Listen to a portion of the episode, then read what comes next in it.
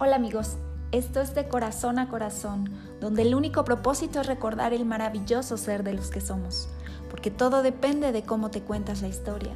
La vida cambia y cambiará. La vida es cambio constante. Trabaja sobre tu percepción y el éxito llegará. Yo soy Verónica Valdés y el tema de hoy es el ego. Comencemos por comprender que etimológicamente la palabra ego significa yo. Por lo tanto, es la esencia del ser, la existencia de la propia esencia. Sin embargo, solemos calificar al ego como algo malo, pero esta idea no es del todo cierta, ya que está vinculado a la propia identidad personal es decir, a la manera que tenemos de reconocernos a nosotros mismos, de hacernos conscientes y de integrar y construir quiénes somos y lo que necesitamos.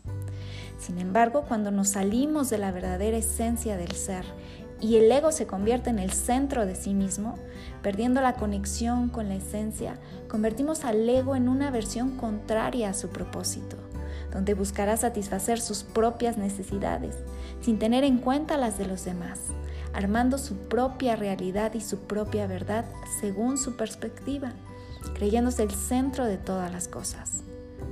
Es importante comprender y reconocer que el ego no es malo, pero polarizarlo nos impide regresar a nuestro centro y ver con claridad y objetividad las cosas. Nos impide encontrar las herramientas para nuestra evolución. Un ser consciente no puede quedarse solo con la visión de su perspectiva debe comprender que solo somos un fragmento de un todo, de algo mayor, de una unidad.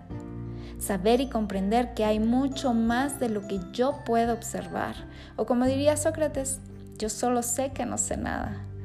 Comprender que el ego es la manifestación del ser nos permite integrar todas las experiencias vividas.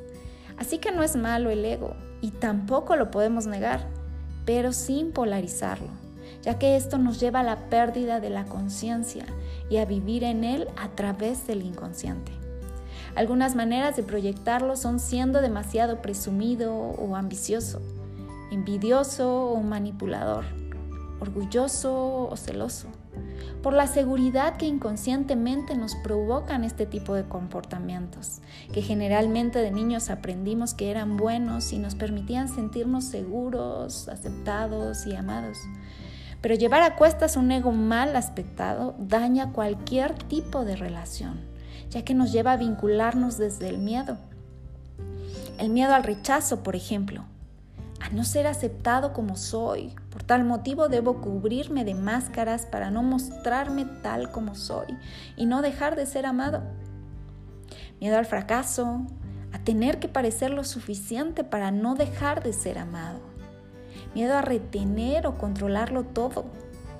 En fin, toda relación que comienza con un ego exacerbado y se basa en el miedo, ya sea consciente o inconscientemente, termina desgastando el vínculo y llevándolo al fracaso. Así que no podemos negar la existencia del ego en el ser humano, pero sí podemos elegir vivir desde la conciencia o desde la inconsciencia. Podemos elegir vernos como parte de un todo o podemos vernos simplemente como cosas aisladas viviendo una existencia sin sentido. Podemos elegir ser aquí y ahora lo perfecto y lo correcto, nutriendo al universo y su evolución, con una proyección de mi ser, de mi esencia, a través de mi ego. Eso es todo por hoy amigos. Si te gustó este capítulo no olvides darle clic al botón de seguir y compartir con tus amigos. También puedes escribirme tus comentarios en mis redes sociales. Yo soy Verónica Valdés y esto fue De Corazón a Corazón. Hasta pronto.